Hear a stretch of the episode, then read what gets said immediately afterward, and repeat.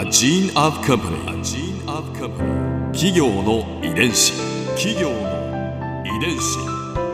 全国に546万社以上あるとされる日本の企業その企業の数だけ理念があり使命があり人間ドラマがありますこの番組ではさまざまな企業のトップや社員の方にお話を伺いながら成長する企業の DNA を解明していきます企業の遺伝子ナビゲーターは私はるかクリスティンとクオン株式会社代表の武田隆さんです。武田です。よろしくお願いします。さて今日は株式会社ダイヤモンド社ダイヤモンドオンライン編集長深澤健さんをお迎えしています。よろしくお願いします。よろしくお願いいたします。今回は深澤さんが編集長を務めますダイヤモンドオンラインについてお話を伺います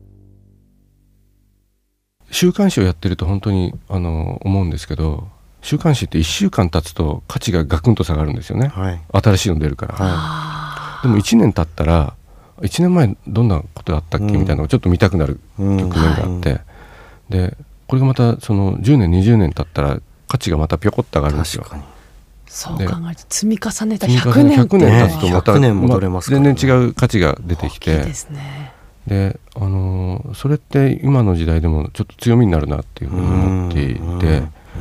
で特にねその今ネットでいろんな新しいメディアがどんどんどんどん誕生してる時に何が強みになるんだろうって思った時にあのこの蓄積って実はあの今から追いつけない強みなんで、ここを生かしていかない手はないなっていうふうに思いますね。企業の遺伝子。そこでやはりこうダイヤモンドオンラインになっていくんですか？そうですね。まあでもあのオンラインは2007年に始まったんですけど、はい、これもいつもの今までと一緒で最初からじゃあこれで何しようっていうのがあったわけじゃなくて、うん、まあとにかく始めてみようかみたいな感じで始まった、うん、これはでも始めてみようって言って始まって。あの決して早くはないですよね2007年なので、はい、でも当時じゃああのネットメディアで儲かってたとこってどんだけあるかっていうと多分みんな手探りの状態で、うん。うん、でもここやっとかないとやばいよなっていう気持ちはどの会社もあって、それはあの新しいメディアもそうだし新聞雑誌、えー、古いメディアもそうで。はい、でとにかくなんか手つけておかないとこれから先やばいことになりそうだっていう感じで始めたっていう意味じゃ別に早くもなくあの、まあ、遅くもなくっていうか。うん。でもあの少なくともなんか賞賛があって始めたわけじゃないっていうことはあの、えーまあ、当時私はまだあの週刊誌の編集部にいたんであの、オンラインの立ち上げには携わってはいないんですけど傍から見てて大丈夫なのかなっていう感じでは見てましたけどね。ただ今ではどこの出版社もオンライン展開っていうのがもう普通になってきてますよね。うんね。この中で、まあ、差別化というか、ダイヤモンドオンライン、うん、強みというのはどういうところになってくるんですか？あの、まあ、一つは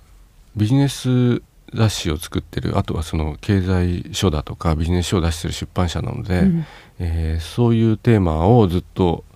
あの中心に追いかけるっていう。であのこれやっぱりあの他の分野手出すと素人なので、うんうん、えー、逆にそういうとこ出た人弱みになっちゃうんですよね。だから、あの、えー、強いところと、まあ、期待されてる部分を、えー、に力入れていくしかないと思ってるんでなのでそこはあの、えーまあ、ビジネスまあ、要するに経営者広い意味での経営者ですね。その、うん、経営に興味ある人も含めて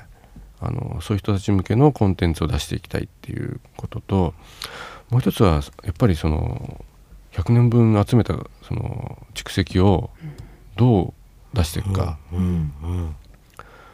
あのタイミングさえその良ければ古い記事っていうのは読まれるんですよ。あの役に立つんですよね。例えばね今だったらそのトランプ大統領が、誕生しますった時にじゃあレーガンの時ってどうだったんだっけみたいな話っていうのは。ますね過去に遡って、うん、何でもない時だったら全く気にならないんでしょうけど。ね、でこういうタイミングでそのレーガン時代のその日本とアメリカの関係みたいな記事もう山ほどあるんでそれを出してみるとあ当時はこうだったとしたら、えー、今回こうなるかなみたいな読み方できますよね。これ多分全然関係ない時にやってもしょうがないしヒラリーがなった時に出してもしょうがないしっていう、だからここタイミングよくポンとぶつけると、えー、役に立つっていう。あ面白い。そういう資料をだからたくさん蓄えてるわけですよね。そうですね。でこれはもうあの100年分どのタイミングでもなんか今に通じるものって出てくると思うんで。あとはだからどう見つけるかなんですけどあのきちんと見つけれることができないと宝の持ち腐れなんであの案外そこが難しかったりしますけどね。見つけることつなげることどう結びつけるか、うん、どういう角度からそうそう。何かがあった時にもうそれが記憶に残ってる10年前ぐらいにこういう特集やったよなとかね、あの10年前あの人こんなこと言ってたから今これ掘り出してあの見せたら、えー、みんな面白がるんじゃないかとか例えばソフトバンクの孫さんが、えー、上場したての時にねその彼はそのソフトバンクを起こす時に100本分のその事業計画書を書いて、えー、どの事業が一番あの、えー、有望かっていうのをあの自分なりにいろいろ検証した上でえー、ソフトウェアの流通業を始めたんですよね。CD ロムですよね当時。CD ロムとか、うん。うん、あの CD ロムの流通業。あともう一つはあのパソコンの雑誌ですよね、はい、そういう事業から始めて上場したわけですけどその当時の孫さんのインタビュー読むとあのいやなんでそこまであの100も事業計画書を書いたんですかって。言ったら、うんうんうん、いや僕はそのコロコロと事業を変えるの嫌いなんですよと。あの決めた事業でずっとやっていきたいからっていうふうに孫さん答えてるんですけど、はい、その後のソフトバンクのねあの事業の変わり具合を見ると孫さんこんなこと言ってたよねっていうのを今出すとめちゃめちゃ面白いじゃないですか。面白いですね。スクープですね。ね。だからそれをそのあの見つけに行くっていうこととあの少なくとも頭の中で孫さんあんなこと言ってたんだよなっていうのを覚えてれば探しに行けたりもするしあとは仮説を持って創業の頃のソニーっていうのは多分今と全然違うこと考えてたんじゃないかなと思って、うん、創業の頃のソニーの記事を見に行くとかって言ったらなんか発見があるとかねそういうのをあのやっていくと多分まだまだ勝負できるあの記事っていうのは量産できるんだろうなっていうふうに思ってたりしますね。面白いここで春風ビューポイント今回深澤さんのお話の中で私が印象に残ったのは週刊誌は1週間経つと、まあ、価値が下がってしまうけれども23年で少し価値が上がりで10年20年経つともっとそういう価値が上がるという話ですね。確かに情報というものって時間が経つと価値が変わっていくんだなっていうのを私もしみじみ感じる部分がありまして、えー、食リポのロケなんかでこう老舗のお店を訪れることがあるんですけれどもその老舗のお店で創業当時の100年前だったりとかの写真を、まあ、白黒の写真だったりとか見せてもらうと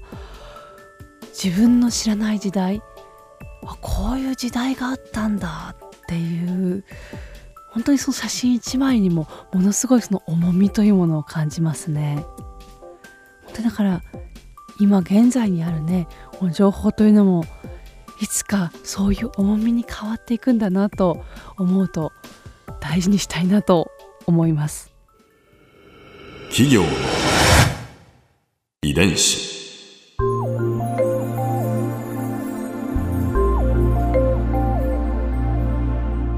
さてこの番組はポッドキャストのほかスマートフォンタブレット向けアプリ JFN パークでも聞くことができます。お使いのアプリストアからダウンロードして企業の遺伝子のページにアクセスしてみてください。それでは来週もお会いしましょう。企業の遺伝子。ナビゲーターは私はるかクリスティンとクオン株式会社代表の武田隆でした。